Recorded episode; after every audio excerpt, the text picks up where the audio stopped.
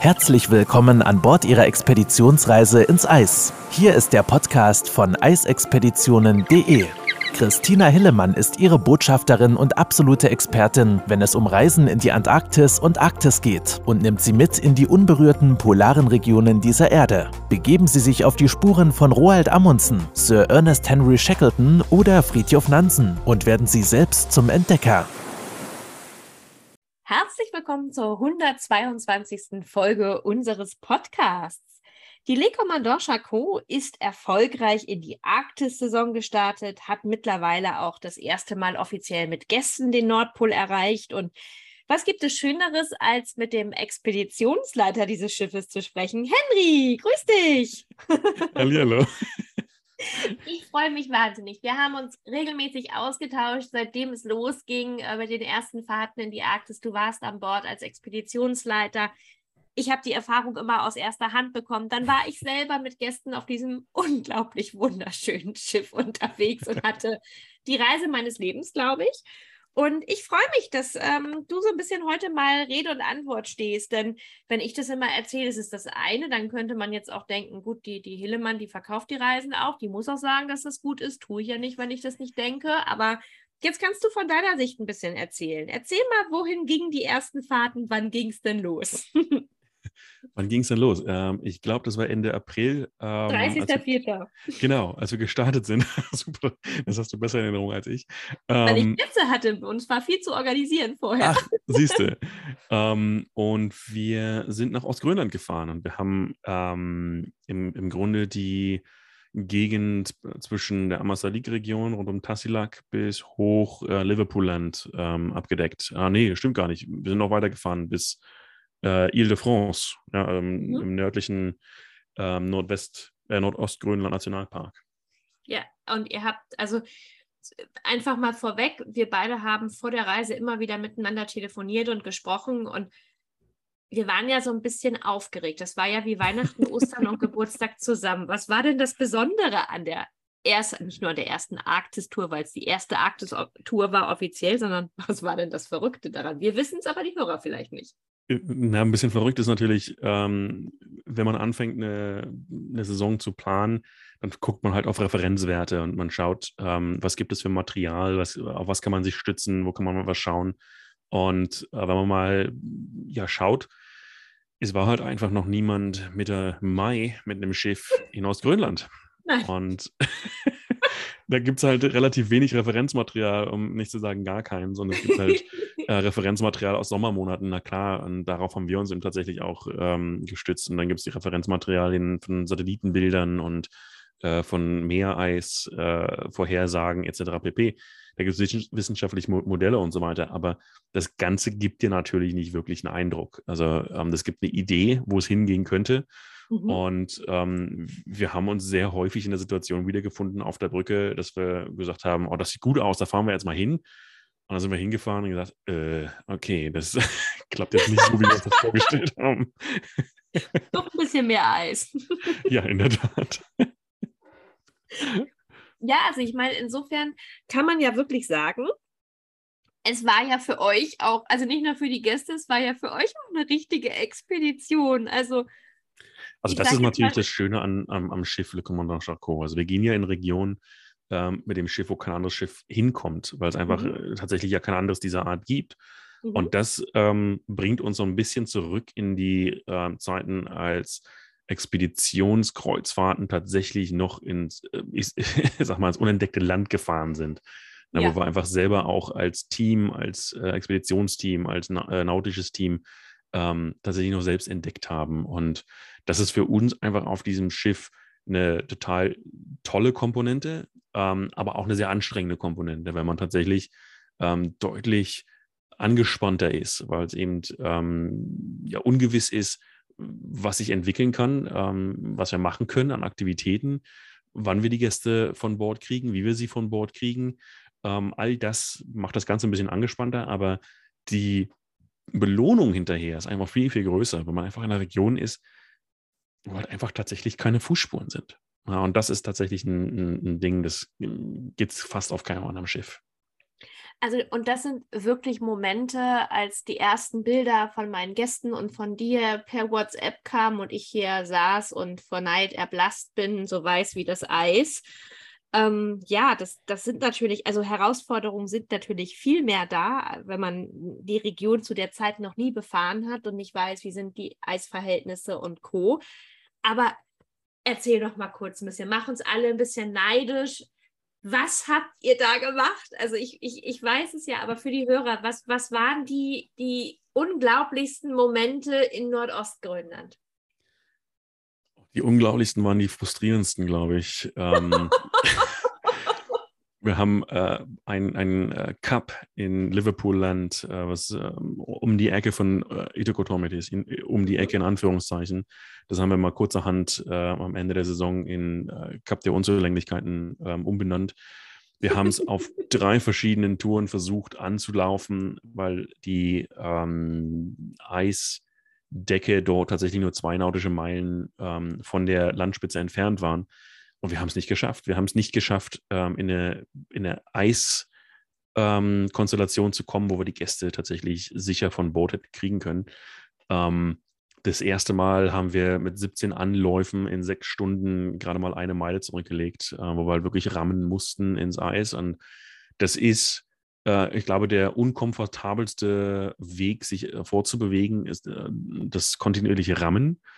Ähm, mhm. da gehen unglaubliche Vibrationen durchs Schiff, ähm, die sehr ähm, anstrengend werden können. Ähm, und das war wahnsinnig frustrierend. Aber das ist natürlich auch so eine Einzigartigkeit, wo man dann tatsächlich ähm, das Einschätzen des Eises ähm, neu lernt. Mhm. Wir haben mhm. einen Hubschrauber an Bord für Aufklärungsarbeiten. Nur für und, Aufklärungsarbeiten. Das finde ja, ich nochmal ganz wichtig. Es ist nicht, wir fliegen die Gäste von A nach B. Nee, das wäre äh, tatsächlich nur für Aufklärung und für Rettungsmaßnahmen. Äh, und mhm. ähm, wir benutzen den, äh, wenn es hochkommt, einmal am Tag, mhm. um tatsächlich einen Überblick zu bekommen für die Region, die wir gerade fahren oder in die wir morgen fahren wollen. Und was da tatsächlich auch so ein Momentum ist, dass man aus dem Helikopter eine ganz andere Perspektive hat. Natürlich, das ist ja der, der Sinn des Helikopters, aber mhm das muss man auch erstmal lernen, ne? dass das Meereis aus dem Helikopter deutlich einfacher aussieht, als äh, wenn wir dann auf der Brücke stehen. Und auf der Brücke sieht es auch nochmal deutlich einfacher aus, als wenn wir einen Fuß raufsetzen. Ähm, einzigartige Momente sind natürlich, wenn man sich mit, einem, mit dem Schiff in eine fünf mal zehn Meter, äh, zehn Meilen große Eisscholle setzt und über Nacht treiben lässt und über Nacht plötzlich ähm, zwei Eisbären bis ans Schiff rankommen. Ähm, das sind unfassbare Momente. Oder wenn wir es nach Tassilak schaffen, äh, anderthalb Monate vor dem ersten Versorgungsschiff und die, ähm, die lokalen äh, Partner mit äh, großen ähm, Augen Baukle zu staunen und sagen, also wir haben jetzt nicht wirklich damit gerechnet, dass ihr hier reinkommt. Ähm, das, das, das, sind so die Momente, wo man Gänsehaut hat. Ne? Okay, aber da gab es noch mehr, wenn wir, Sprichwort, also Sprichwort Tassilak, ihr habt einfach so viel mehr in Tassilak gemacht, was so tolle Momente waren, was für die Gäste auch wunderbare Erlebnisse waren. Ähm, klar, also Hundeschlittentouren auf dem Festeis, auf dem Landfesteis ist natürlich äh, was, das macht man nicht alle Tage. Ihr seid das, vom Schiff abgeholt worden mit den Schlitten. Ja, das ist auch eine ganz tolle Sache. Auch eine kleine Anekdote dazu. Wir haben ja ein, ein Sicherheitsprotokoll, wenn wir eine Meereislandung machen, also wenn das Schiff äh, ins Eis reinfährt und wir die Gäste aufs Meereis anlanden wollen, dann geht das Expeditionsteam raus mit äh, einer kleinen Gruppe, die das Meereis äh, testen und evaluieren und rauskriegen, ist es sicher oder ist es nicht sicher. Und ähm, das ist ein Firmenprozeder. Ja? Das, das, das, muss halt mhm. gemacht werden, wenn wir rausgehen. Und ähm, ich stand da mit dem ersten Offizier, mit dem, mit dem Staff Captain ähm, an der Gangway wir haben die Gangway runtergelassen und da sagt er zu mir, willst du jetzt dein Sicher, äh, willst du jetzt dein, dein Ice Assessment machen? und da stehen die ähm, Locals aus Taschilak mit äh, sechs Schneemobilen direkt vor der Gangway. und, und du stehst halt da und sagst, klar, ähm, das müssen wir jetzt machen, weil es einfach Protokoll ist. Aber wenn da sechs Schneemobile stehen und nicht einbrechen, dann bin ich fest davon überzeugt, dass wir unsere Gäste ähm, disembarken können, ohne dass die einbrechen. Aber ja, das, das, sind so die Kleinigkeiten. Aber klar, wenn du ähm, die Hundeschlitten an, äh, bis ans Schiff rankommen ähm, lässt, das ist einfach toll. Ne? Um, ähm, das ist ein, ein, unfassbarer Luxus. Du musst halt nirgendwo hin. Du kommst halt aus dem Schiff raus und ähm, bist halt direkt auf dem Schlitten. Ähm, und dann ging es mit dem Schlitten in den Ort, ne? Äh, nicht, nee, in den Ort nicht. Äh, wir hatten ähm, kleine, kleine Destination im Grunde, ein Fjord nördlich von Tassilak, mhm. ähm, wo dann Eisfischen stattgefunden hat, äh, wo dann mhm. die äh, ähm, alte Fische, äh, Fischertechniken quasi gezeigt haben und äh, Fische unterm Eis vorgeholt haben. Das ist auch nochmal so ein Aha-Moment äh, für, für die Gäste festzustellen. Man vergisst sehr schnell, wenn man auf dem Eis unterwegs ist, dass man sich auf, einem, auf dem gefrorenen Meer befindet. Ja. Und wenn man, wenn man dann Fische rausholt, dann stellt man fest, oh ja, oh, da ist ja was unter uns. Ja, rote ähm, Fische. Genau. Von einem roten Fisch. Ja. Ähm, klar, in den Ort selbst reinzugehen, Tassilak, äh, in, im äh, Anfang Mai, das ist natürlich auch nochmal eine, eine ganz andere Klasse. Ne? Also die haben unfassbar wenig Touristen. Ähm, wir waren das erste Schiff innerhalb von, von zwei Jahren, die es geschafft haben. 2019, äh, Ende, Ende, Ende des Sommers 2019 war das letzte Schiff da.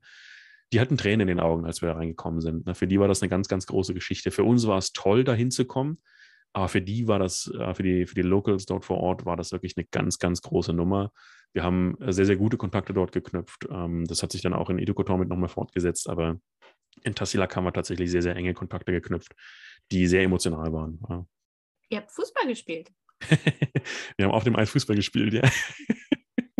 Ähm, wenn, wenn, wir, wir sind zwei Tage in Tassilak äh, geblieben. Also wir sind über Nacht im, im Eis geblieben äh, vor Ort weil einfach auch tatsächlich die Hundeschlitten-Aktion so erfolgreich war, dass alle unsere Gäste mit dem Hundeschlitten fahren wollten. Und wenn man halt zwei bis vier Leute auf so einem Schlitten ähm, hinbekommt, dann braucht das halt auch eine Weile, bis alles durchgeht. Die Hunde mhm. sind halt auch keine, keine ähm, Benzinmotoren. Die mhm. brauchen halt auch ähm, Pausen. Fleisch und Pause. Genau. Und ähm, dann haben wir halt gesagt, okay, wir bleiben zwei Tage. Und jedes Mal, wenn wir eine kleine Pause hatten, sind halt äh, Locals aus dem Ort gekommen und äh, tagsüber waren das vorrangig Kinder, Kindergruppen aus der Schule. Mhm. Und die haben dann, während sie vor dem Schiff warten mussten, die wollten halt eine Schiffstour bekommen, ne, das Schiff mhm. bekommen und das haben wir halt auch gemacht. Ähm, aber die mussten halt auch warten und wenn die gewartet haben, haben die Fußball gespielt. Und dann haben wir gesagt, ey, das machen wir doch einfach mal jetzt, ähm, machen ein kleines Spiel mit denen. Und dann haben wir halt, äh, ich glaube, zweimal zehn Minuten äh, Fußballspiele auf dem Eis äh, gemacht. Und wir sind ja alle so dick eingepackt, weil es ja so unfassbar kalt ist auf dem Eis. Und äh, ja, ähm, diejenigen, die gespielt haben, haben dann sehr, sehr schnell ihre Jacken und Pullover und ähm, Sweater und alles abgelegt und ähm, dann ein T-Shirt und kurzen Hosen gespielt. äh, wir haben trotzdem äh, gnadenlos 2 zu 0 verloren. Ähm, was jetzt auch ob der Übung überhaupt keine Überraschung ist, aber das hat unfassbar Spaß gemacht. Ja. Wie haben die Gäste diese neue Art von Expedition wahrgenommen? Das ähm, ist nicht ganz so einfach. Also ähm, man, man, muss dazu sagen, die Touren sind angekündigt wie, ähm, ich sag mal, alle anderen Expeditionsreisen auch. Und man bekommt eine, eine Itinerary, eine Route, man bekommt Destinationen und viele Kunden, die auf ähm, Le Commandant Charcot gebucht haben, gerade die Arktis-Saison hier in, in äh, Ostgrönland, die sind schon unfassbar häufig mit Ponant unterwegs gewesen, aber eben halt auch tatsächlich schon ein paar Mal in äh, Grönland und Ostgrönland unterwegs gewesen. Und die haben diese Reisen gebucht, weil sie eine bestimmte äh, Stelle sehen wollten. Ile de France zum Beispiel war so eine äh, Destination, mhm. die wirklich gewünscht war.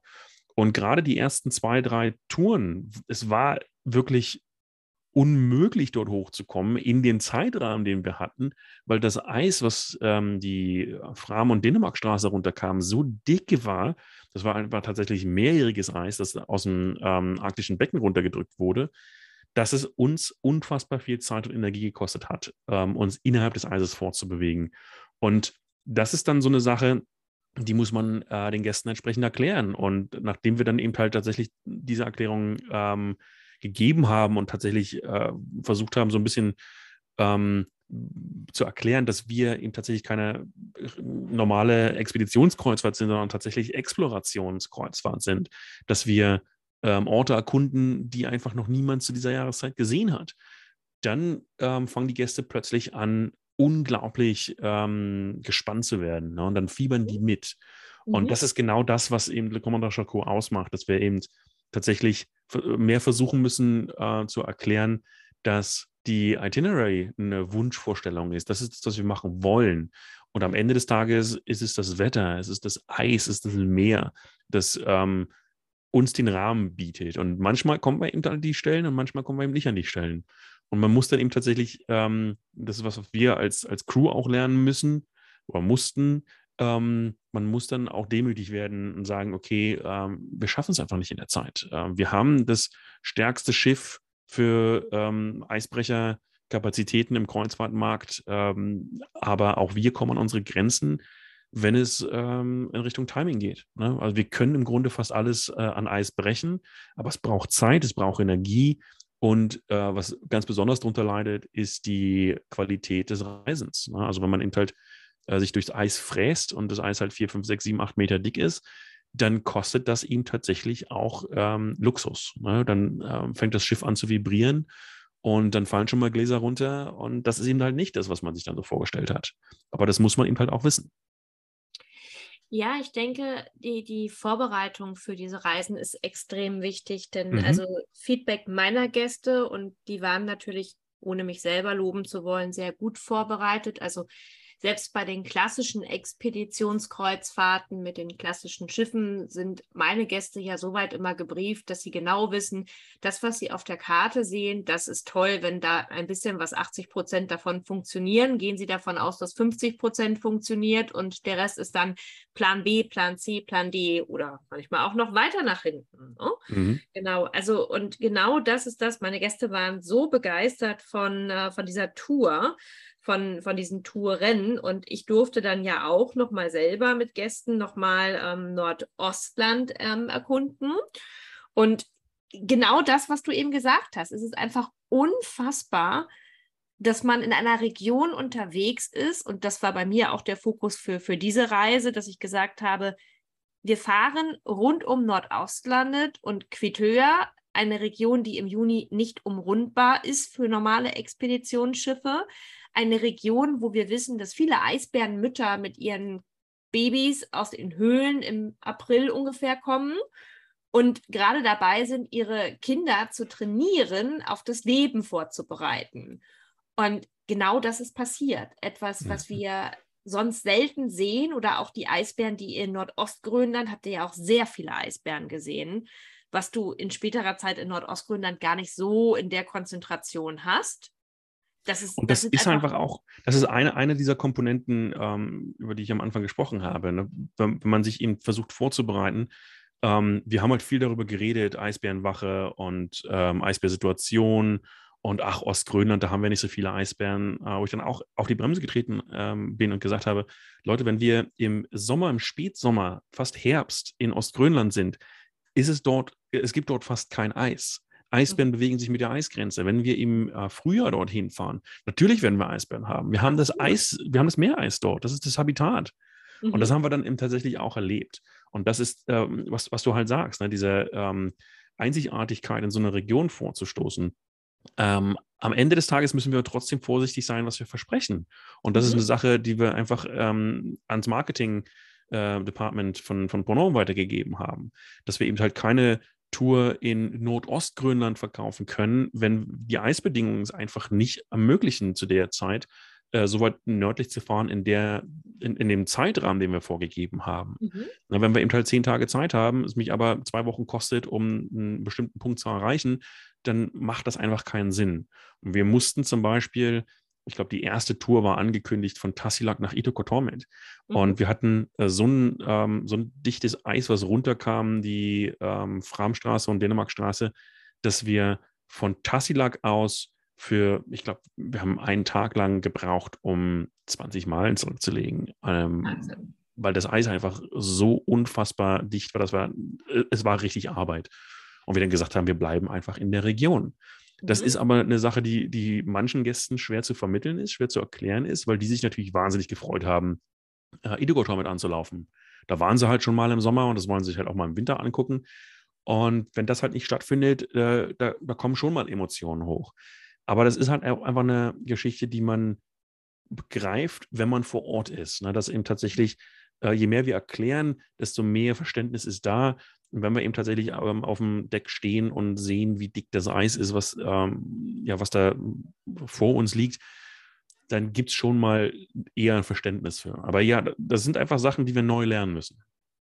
Ja, aber für die Kunden ist es auch eine Chance, etwas zu machen, was vorher nie machbar war. Und da sind Absolut. wir beim Thema. Die, die nächste Frage von mir wäre es gewesen, gibt es für dich, und du hast ja auch schon viele Schiffe erlebt als, als Guide, Expeditionsleiter, Assistant, würdest du sagen, es gibt ein vergleichbares Schiff? Nee, absolut nicht. Nein. Ähm, Nein. Für mich auch einer der Gründe, weshalb ich auf diesem Schiff arbeite, ist, dass es einfach tatsächlich äh, nichts Vergleichbares ähm, gibt. Es äh, gibt den ähm, Nukleareisbrecher der Russen, ähm, mhm.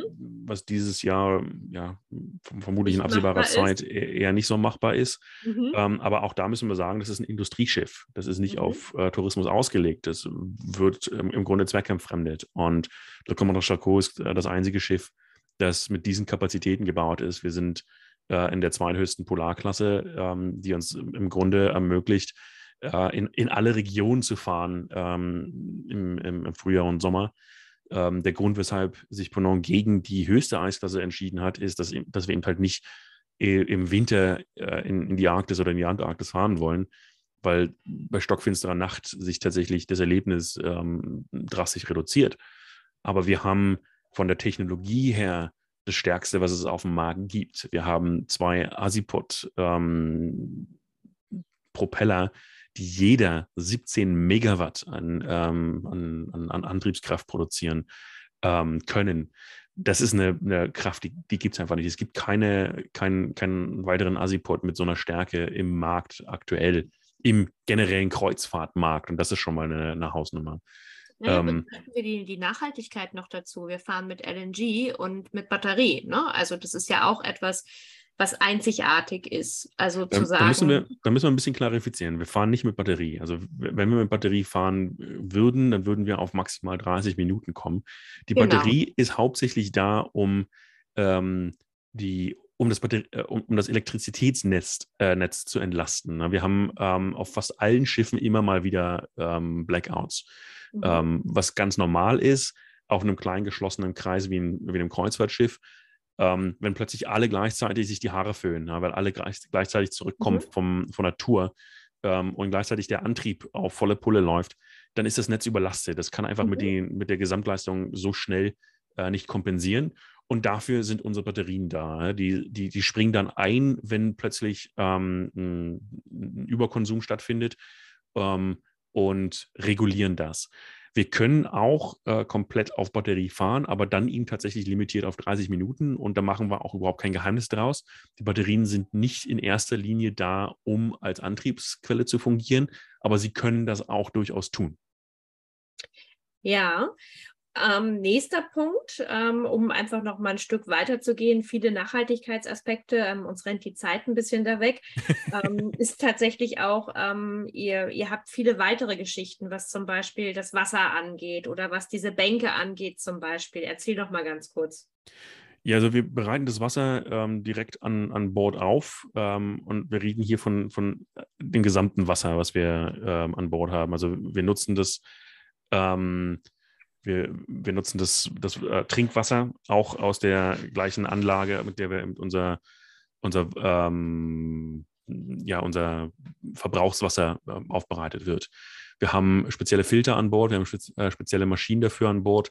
Ähm, unser Warmwasser wird ähm, genutzt, um die Bänke an Deck zu, zu heizen. Also wir haben tatsächlich den äh, kleinen Luxus, dass wir überall auf dem Deck verteilt äh, warme Bänke haben. Super die, cool, man kann sich einfach mal kurz raufsetzen. Das ist äh, sehr häufig viel zu, viel zu warm für mich. Also ähm, ich schaffe das nicht lange auf diesen Bänken zu sitzen. Ähm, wenn wir Eisbären haben, dann findet man sehr häufig gerade das Expeditionsteam flach auf dem, äh, auf dem Bauch liegend auf Deck 5 ähm, weil tatsächlich unter dem, äh, unter den Planken ähm, die Warmwasserleitung verlaufen und das tatsächlich der warmste Ort ist, äh, den es dort äh, an Deck gibt. Ähm, das sind so die Kleinigkeiten. Wir reduzieren ähm, Plastikverbrauch an Bord ähm, ganz dramatisch. Es gibt viele kleine, äh, kleine Geschichten. Der Antrieb ist dann natürlich die, die größte äh, Komponente oder das Antriebssystem, ähm, äh, im Grunde der, der, der Verbrauchsstoff ähm, wenn wir uns auf das Gas konzentrieren, wir reduzieren tatsächlich die, ähm, die Ausstöße, die Emissionen ganz, ganz dramatisch. Und wenn wir von ganz dramatisch reden, dann reden wir hier von 90 bis 95 Prozent mhm. ähm, der gesamten Schwefelausstöße zum Beispiel. Ähm, Kohlen, ähm, Kohlendioxidausstöße gibt es ähm, bei LNG gar nicht. Ähm, da sind wirklich verschwindend geringe ähm, Ausstoßmöglichkeiten äh, vorhanden. Und das ist natürlich in einer Region, äh, die so unfassbar äh, zerbrechlich ist wie die Arktis oder die Antarktis, ein, ein ganz, ganz wesentlicher Faktor. Jetzt habt ihr das erste Mal vor kurzem den Nordpol erreicht. Dein Kollege Stainer, den ich ja auch kennenlernen durfte, ist gerade dabei. Hast du schon was gehört? Gab es schon Empfang? Nee, gibt es noch nicht. Die sind noch mhm. äh, auf dem Weg zurück. Also sind noch in der äh, Zone, wo es tatsächlich kein Internet äh, gibt. Ähm, aber die Vorbereitungen liefen sehr, sehr aktiv und ähm, wir haben mit, ähm, mit Stainer gesprochen, bevor die äh, quasi die Zone verlassen haben, wo sie keinen Kontakt mehr haben. Und ähm, ja, das ist ein ganz, ganz großer Moment. Äh, das ist auch noch an einem sehr wichtigen ähm, Tag in Frankreich passiert, äh, am Bastille Day, am äh, Tag der Bastille, äh, dass sie den Nordpol erreicht haben das ist natürlich ein, ein, ganz, ganz großer Moment für ähm, eine französische Firma, eben tatsächlich als erstes französisch geflaggtes Schiff den Nordpol zu erreichen, mit Gästen jetzt auch endlich, äh, nach äh, fast einem Jahr. Das ist ein ganz, ganz großer Moment. Absolut. Wann gehst du wieder aufs Schiff? Ich gehe am 22. August wieder aufs Schiff. Mhm, damit du mit meinen Gästen wieder zusammen zum Pool fahren kannst. Ich finde das immer toll. Unser Timing ist perfekt. genau, also ich mache die, die letzte Nordpol-Tour und dann ähm, habe ich das ganz, ganz große Privileg und freue mich wahnsinnig drauf. Ähm, nach dem Nordpol geht es von Island aus äh, über Südgrönland in die Nordwestpassage bis nach Nome. Mhm. Ja, ihr fahrt die Tour tatsächlich, die letzte Nordpoltour ein bisschen anders. Jetzt ist sie ja ab bis Longyearbyen. Die letzte geht runter über Nordostgrönland nach Island. Genau. Ähm, ja, wird vielleicht noch ein kleinen Tick spannender, weil es vielleicht dann doch nochmal die Zeit gibt für eine Anlandung oder so dann, ne? Ja, es wird sehr viel spannender, weil wir, wir auch eine, eine, größere Strecke zurücklegen müssen, ähm, ja. um nach Island zu kommen. Aber prinzipiell, ähm, ich hoffe, dass die Eisbedingungen gerade im Nordosten noch sehr, sehr schön sind und wir den einen oder anderen Eisbär noch treffen. Perfekt. Worauf freust du dich am meisten? Abschlussfrage. ich freue mich ganz, ganz äh, wahnsinnig drauf, ähm, die nördliche Passage der Nordwestpassage ähm, ja, erleben zu dürfen. Das ist äh, was, was sehr, sehr selten gefahren wird, weil es eben tatsächlich sehr viel Eis äh, dort gibt. Ähm, ich freue mich wahnsinnig auf die Crew ähm, wieder an Bord, äh, auf das Schiff, auf die, ähm, ja, auf, auf die ganzen Erlebnisse im Eis. Also ich kann vom, vom Meereis nicht genug bekommen, ähm, wenn ich jetzt nicht gerade äh, vorm Computer hänge oder mit Gästen zu tun habe, dann stehe ich halt auf dem äh, Brückenflügel und äh, schaue einfach ähm, starre auf das Eis, was da direkt unter uns gebrochen wird. Das ist für mich gibt es nichts Größeres. Absolut. Ich kann es gut nachvollziehen. Das war tatsächlich auch einer meiner Lieblingsplätze, wenn die Brücke offen war, dort zu stehen oder dementsprechend auch ähm, unten auf dem, oder unten ist gut, also auf dem Observation Deck, ähm, ist es einfach großartig, sich das anzuschauen. Ja. Unbedingt. Und kleiner Geheimtipp: ähm, Brückenflügel, äh, gerade am Abend, die Fenster dort sind geheizt. Uh. Lieber Henry, vielen, vielen, vielen Dank für deine Zeit und für die Einblicke. Und ja, ich freue mich ähm, zwischendurch von dir während der Nordpol-Tour, wenn du Empfang hast, mal was zu hören. Und da wünsche ich dir ganz, ganz viel Spaß auf den kommenden Reisen mit diesem unfassbar, glaube ich, ja, einem der schönsten Schiffe, wie die es momentan auf dem Markt gibt. Genieße es. Dankeschön. Wenn Sie mehr zu den einzelnen Reisen erfahren möchten, besuchen Sie www.eisexpeditionen.de und hören Sie auch beim nächsten Mal wieder rein.